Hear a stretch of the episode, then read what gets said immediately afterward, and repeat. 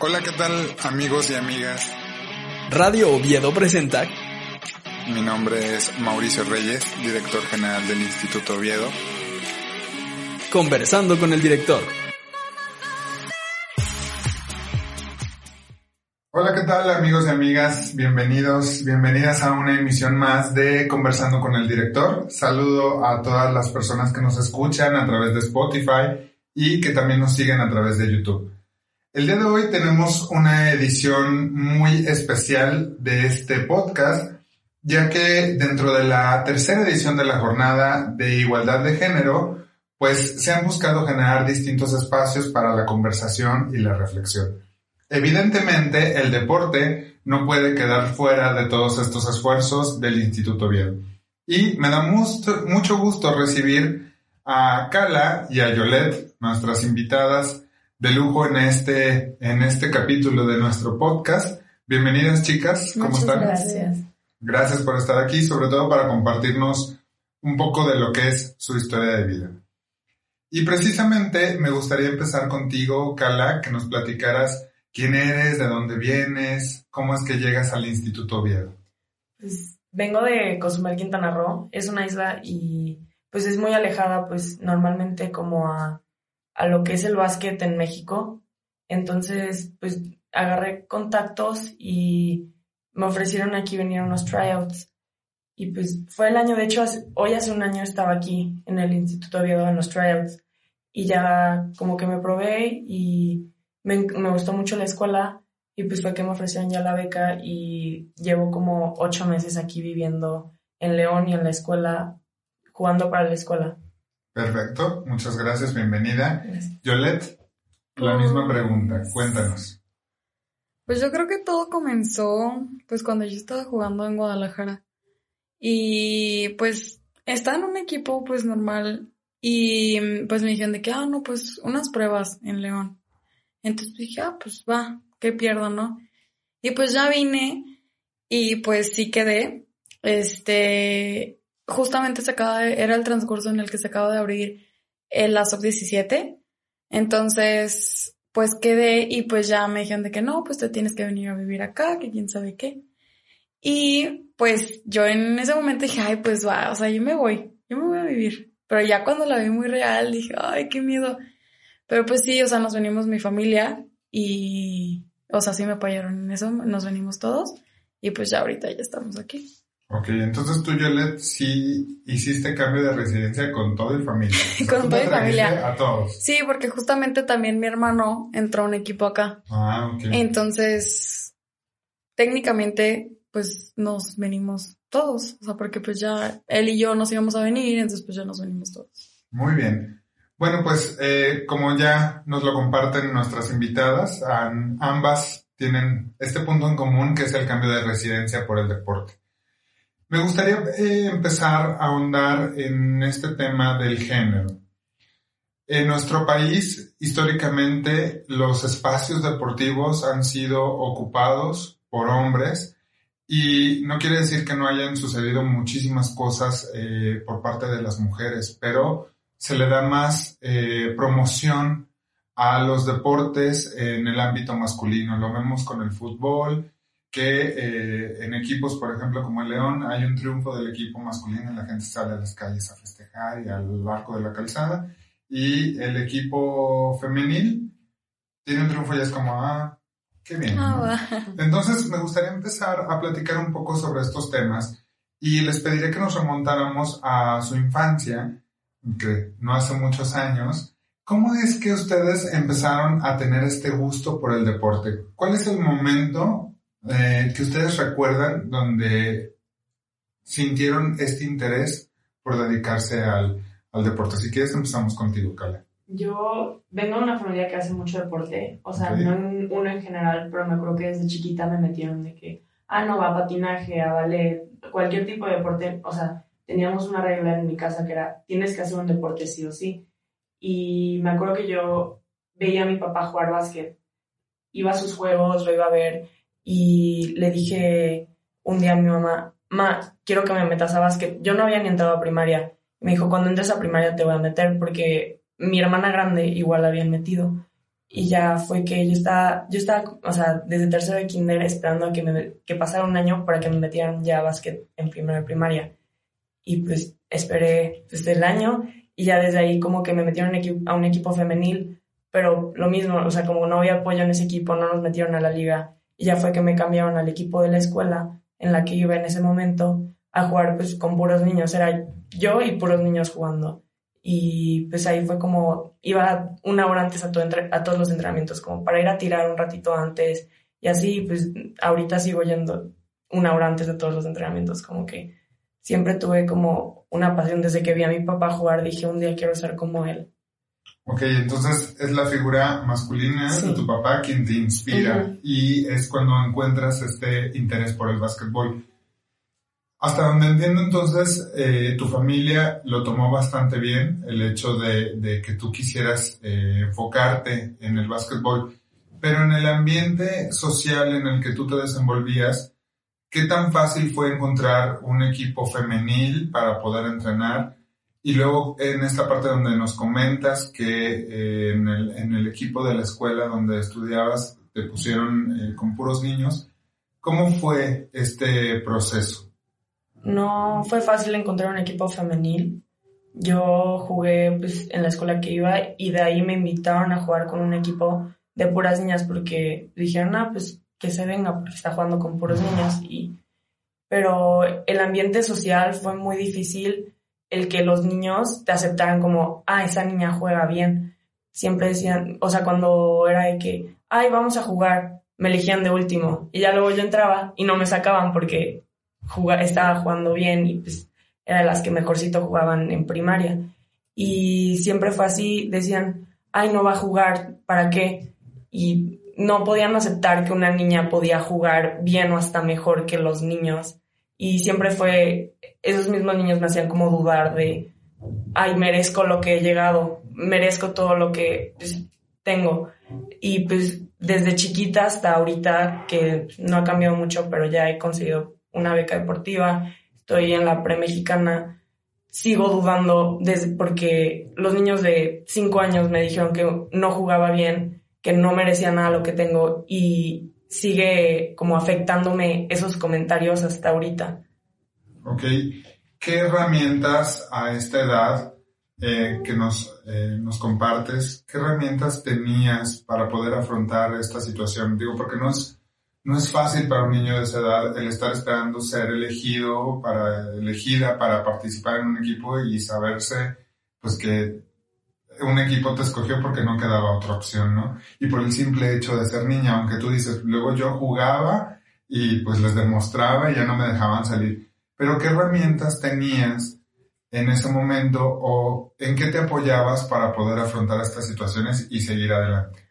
pues de chiquita era hacer más esfuerzo que lo que hacían todos, porque veía, no sé, niños que llegaban cinco minutos tarde al entrenamiento y como yo ya dije, iba desde una hora antes para mejorar y poder demostrarlo. De chiquita, pues tal vez hablaba con mis papás o ya un poquito como desde los días empecé a ir al psicólogo por esto mismo, de cómo hago para yo confiar en mí misma, porque sé que juego bien, pero no me la creo porque la gente no me dice que juego bien. Mucho como buscaba mucha aprobación y ahorita apenas estoy aprendiendo que no necesito aprobación de los demás, solamente necesito saber yo lo que estoy haciendo, pero pues siempre era de que me esforzaba más para demostrarlo, esa era como mi herramienta de chiquita, el esperar a que otras personas me como vean que sí juego bien. No, Como que te validaran, Los demás. Fíjate qué interesante es lo que nos compartes. Te agradezco mucho tu testimonio porque a veces no nos damos cuenta qué tanto puede tocar la vida de los demás eh, los prejuicios que nosotros tengamos, ¿no? O que nuestros hijos e hijas tengan y cómo esto puede ir afectando a, a los otros, a las otras, y hoy tú lo dices, ¿no? A mí me cuesta todavía trabajo el creer que lo merezco, porque en algún momento me dijeron que no era suficiente o que me tenía que costar el doble de trabajo. En tu caso, eh, ¿qué nos puedes compartir? ¿Cómo fue este inicio en el deporte? Pues creo que yo desde chiquita, pues lo mismo, este, siempre me han gustado todos los deportes. Pasé por la mayoría de los deportes. Este, en lo especial, pues me gustó más el techito, pero lo dejé de hacer por la pandemia. Y el fútbol siempre ha estado, solo que llevaba de la mano el techito. Y pues el fútbol, con él siempre me quedé también por lo mismo, como tengo puros hermanos, pues les encanta el fútbol, entonces siempre me ponía a jugar con ellos o cosas así. Y pues creo que es lo mismo, siento que siempre sí te hacían menos por ser mujer o porque, no sé, de que, ay, ¿tú qué quieres jugar? No, pues fútbol. ¿Por qué fútbol? O sea, ¿por qué no otra cosa? Algo más femenino o cosas así. Y, o sea, ya después con el tiempo creces y pues ya, o sea, como que ya no te dicen nada porque pues es normal. Pero sí, de chico sí era como más ese punto. Y también, pues creo que es de la idea de que a la vez no te debe importar lo que te digan, o sea, debes de aprender eso. Por ejemplo, yo sí le llegué a decir mis papás, porque pues en sí tampoco había equipo de mujeres en ese tiempo y pues entrenabas con los niños, o sea, por, por las mismas actividades que te daban en las mañanas en la escuela, te tocaba con niños porque escogías el fútbol y pues normalmente el fútbol es de puros niños. Este, cuando pues realmente ya después como varias niñas van viendo que entran más niñas, pues ya se va haciendo como se va corriendo la voz y ya pues se hace un equipo, ¿no? Pero sí era mucho de juzgar el, pues, ¿por qué voy a jugar fútbol? ay, esto, ay, el otro. Y pues a, la vez sí te sientes mal, pero con el tiempo lo asimilas. Creo que lo vas asimilando en, ay, perdón, en muchas cosas se daban cuenta, por ejemplo, en que a los hombres, no sé, los ponen a entrenar en la mañana para que no tengan sol. Y a las mujeres, pues, en la tarde, ahí con el sol horrible. O a los hombres les prestan la cancha que está bien y a las mujeres les prestan la cancha que no está tan bien. Entonces eso también es como desventajas. Pues. ¿Y esto lo siguen viendo ustedes en, en la actualidad cuando van a algún campeonato o cosas así? Pues yo sí, digamos, vamos a torneos y hay tres canchas. Una es de duela y las dos son pues afuera en el sol y nos dan las canchas de sol y les toca a los niños. De hecho, hace poco fui a un torneo y me tocó que nos tocaba jugar la final que era un buen juego, íbamos invictos los dos equipos, era un buen, o sea, iba a ser un buen juego. Nos tocó la, jugar la final en la cancha de duela y el organizador dijo, ay no, yo quiero ver a los niños jugar en esa cancha y nos mandó a la cancha del sol. Pues por lo mismo, y no es como la primera vez que nos pasa, es desde chiquita nos ha, tocado, ay, pues les toca jugar en el sol o les toca jugar en la cancha fea. Ok. De lo que ustedes nos han compartido, pues entendemos eh, esta parte de lo que han vivido pues en relación con los niños, ¿no? O sea, cómo era complicado el hecho de tener que convivir en equipos varoniles como única niña, eh, etcétera. Pero cómo fue también el hecho de con las niñas de su edad decirles, pues es que a mí me gusta el básquet o a mí me gusta el fútbol. ¿Y cómo lo tomaban las niñas de, de su edad? ¿Qué les decían? Pues creo que, por ejemplo, yo sí tenía amigas que también, o sea, sí les gustaba el fútbol, pero más por los niños. O sea, a mí me gusta el fútbol por los niños, por verlo, que quién sabe qué. Pero ya luego decían de que, ay no, o sea, yo nada más lo veo, pero no lo juego. ¿Y por qué no lo juegas? Pues porque no, o sea, yo voy a, no sé, gimnasia. O sea, yo llegué a hacer gimnasia, pero pues me gustó todo más el fútbol. Y muchas de las veces sí lo tomaban como burla, de que, ay, sí, la futbolista, ay, sí, esto, ay, sí, se va a entrenar, ay, sí, el otro. Pero ya luego creo que te da puntos a tu favor el que estés dentro de un deporte, porque pues realmente creo que para estar entrado en un deporte debes de tener mucha disciplina y pues creo que también debes de tener una mente muy fuerte porque es muy pesado llevar muchas cosas, o sea, por ejemplo, la escuela, no sé, en tu casa, amistades, tu vida, o sea, fuera del entorno deportivo, aunque dentro también del entorno deportivo es muy pesado. ¿Y en tu caso, Carla? Sí, o sea, muy parecido. Decía de que, ay, no, no puedo ir a tal fiesta, tengo entrenamiento. Ay, ¿para qué vas? O sea, no. Y siempre era lo mismo, las niñas de que me decían, ay, es que seguro eres lesbiana porque haces deporte y no, no sé, no vienes con nosotras a ver niños. Y pues literalmente solamente quería ir a entrenar porque es lo que, pues a muchas personas que hacemos ejercicio nos libra de casi todos nuestros problemas. Y muchos comentarios así, de, de chiquita eran más. Ahorita pues ya me rodeo primero con niñas más que hacen deporte y las otras ya entienden al, la disciplina que tengo. Pero sí, de chiquita era, ay, ¿por qué vas? O para falta, un día no pasa nada. Y es que no, o sea, sí pasa, porque si falta un día, los días siguientes van a decir falta también. Y así. Claro. ¿Ustedes creen que en este país a las mujeres que deciden ser atletas en cualquiera de los ámbitos les cuesta el doble o el triple el poder acceder a espacios para entrenar, de poder acceder a condiciones dignas para ejercer o para dedicarse al deporte al 100%. ¿Ustedes consideran eso? Pues creo que mm, en sí, mientras quieras, creo que puedes. O sea, si lo que tú quieres es entrenar, creo que puedes entrenar en cualquier lugar. Pero en el sentido, por ejemplo, de poder, de poder vivir de eso, creo que está muy sobrevalorado.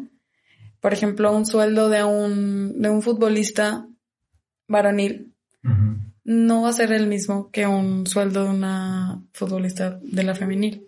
Es muy diferente, creo que ese también es un punto. Por ejemplo, hace poquito, este, en Estados Unidos ya se, ya dijeron que el sueldo va a ser el mismo de la, de la varonil que la femenil.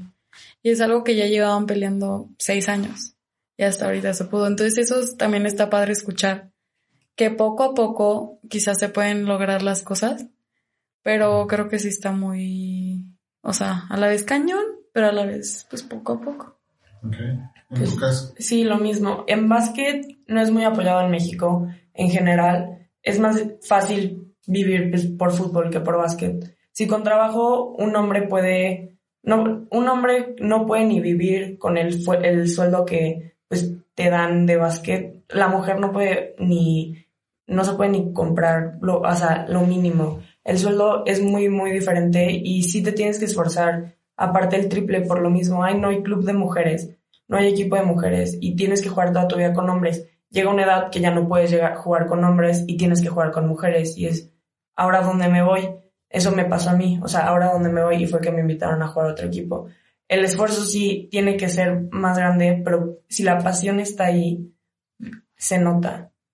Ok, y ustedes, bueno, yo quiero decirles que las admiro por, por su trayectoria a, a sus 16 años, por todo lo que han logrado, pero también las admiro por el hecho de tomar la decisión de dejar pues el espacio seguro que es tu casa, este, tu familia, bueno, en tu caso, Yolet, sí, sí cambiaste de domicilio con toda tu familia, pero aún así me imagino que fue un reto. Y en tu caso, Carla, pues a los 16 años, venirte a otra ciudad, pues con el reto que implicaba eh, la beca deportiva, etcétera, la verdad es que pues las admiro y les reconozco muchísimo eso.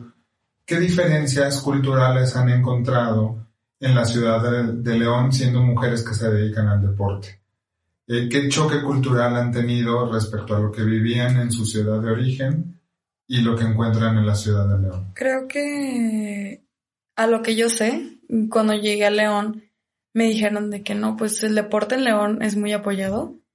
Em, pero, por ejemplo, en Guadalajara, en Guadalajara como es grande, es más grande, pues hay muchos equipos, o sea, en todos lados. Y, por ejemplo, cuando yo llegué a León, o sea, porque yo llegué y dije, no, pues si es que no llego a estar en la 17, ¿qué va a ser? O sea, ¿en qué equipo voy a estar? ¿No? Y pues como que no encontraba, o sea, me puse como a buscar y así, no encontraba.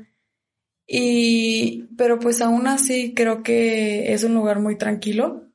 O sea, es un lugar muy tranquilo donde pues creo que si le preguntas a alguien, luego, luego ya puedes llegar a algún equipo.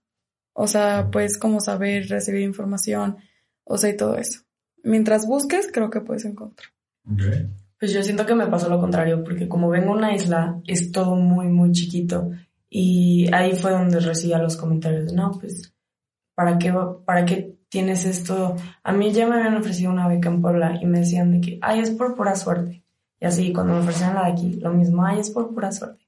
Y pues siento que como es más grande, como que hay diferentes tipo de, tip- tipos de gente. En, en Cozumel soy la primera niña que sale de la isla a, a hacer un deporte en pues, mucho tiempo. Entonces como que siento que aquí lo ven menos como hay una mujer jugando básquet o una mujer jugando cualquier otro deporte que según está hecho para los hombres.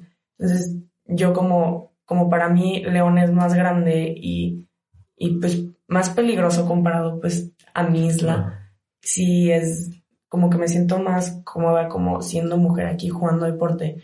Pero igual sigo recibiendo comentarios. De hecho, desde que llegué aquí es donde, o sea, a León igual le he recibido comentarios de que, ah, seguro es lesbiana, porque juega, hace un deporte y una mujer que juega bien un deporte tiene, no puede, o sea, no le pueden gustar los hombres, no, porque, pero pues he, he recibido muchos menos comentarios de los que recibía en Cozumel.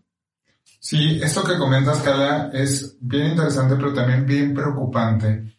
Cómo asumimos que el deporte es meramente un espacio masculino. Y entonces, si hay una mujer que se interesa por el deporte, automáticamente se le tienen que atribuir características masculinas, ¿no? Incluso, este, que le gustan las mujeres, por ejemplo. Es muy preocupante porque habla también de estos espacios que hacen falta por ganar en la sociedad y por aceptar que no tiene nada que ver una cuestión con la otra. Y en este tema, por ejemplo, me gustaría preguntarles cómo son los chicos con ustedes, cómo toman el hecho de que ustedes sean deportistas. Si nos lo quieren platicar. Pues creo que antes, o sea, lo que decía antes era como que, ay, pues yo creo que se quiere creer hombre y jugar así, o sea, lo mismo que nosotros y cosas así. Y ahorita creo que es como lo contrario. O sea, creo que a cualquier persona y no precisamente a los hombres, creo que a cualquier persona se les hace muy interesante cualquier persona que juegue algún deporte porque pues se nota la responsabilidad que tienes y es atractivo, o sea, es atractivo a alguien que no se enfoquen solo en fiestas, no solo en como en hacer cosas pues indebidas. Entonces, creo que eso también, por mi lado, creo que me ha ido bien. O sea, para todos como que, ay, me felicitan, que, ay, felicidades. Este, no, pues invita a tus partidos o cosas así. Creo que en ese lado, pues está bien. Ah, muy bien. Sí, Bueno. pues lo mismo. De antes, 12, 13 años, no sé mucho, me, me decían de que, ay, pues, lo, o sea, deja el básquet o como que no te hablaban tantos niños porque pues, no les hacías caso porque estabas haciendo deporte y así. Pero como que ya llegan a una edad que dicen, es disciplinada o hasta los mismos niños que juegan básquet, pues buscan a alguien que, o cualquier otro deporte, buscan a alguien que juegue un deporte porque los entiendes.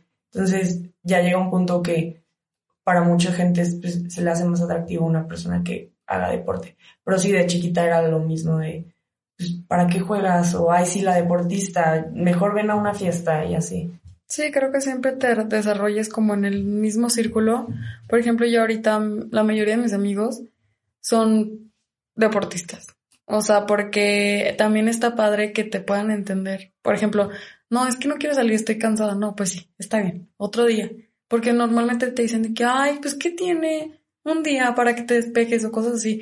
Pero no todo se, se trata de despejarte. O sea, muchas de las veces estás realmente cansado. O sea, neta, quieres llegar a dormir.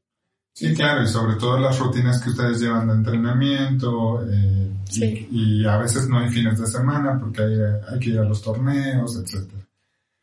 Ahora me gustaría preguntarles cómo ha sido el ser deportista mujer en Oviedo. ¿Cómo, qué, ¿Qué han encontrado en estos espacios del instituto? ¿Se sienten apoyadas por la comunidad? ¿Cómo, cómo viven? Y sobre todo, ¿qué retos implica el de repente equilibrar el deporte de alto rendimiento con la vida académica, ¿no? El- al igual que tienes un entrenamiento exhaustivo, pero tienes que hacer la exposición de historia, por ejemplo. ¿Cómo manejan eso? ¿Cómo Pues- ha sido para ustedes? Pues creo que de, por ese lado, la verdad, es muy buen colegio porque me han apoyado mucho. Este, por ejemplo, yo tengo que, tengo unos horarios de entrenamiento que no me permiten salir a mi, hora- a mi horario de la escuela, entonces tengo que salir antes Y pues eso en cualquier, en cualquier otra escuela creo que no podría ser posible. Em, es difícil, es difícil poder como sobrellevar tus entrenamientos y todo, porque puedes decir, ok, pues haces tu tarea después de tu entrenamiento. Pero pues después de tu entrenamiento ya se hizo noche, tienes que comer y tienes que dormir. O sea, para poder hacerlo bien al día siguiente. Porque si no, si no descansas bien, ni haces bien en la escuela, ni haces bien en el deporte y en cualquier sentido de tu vida.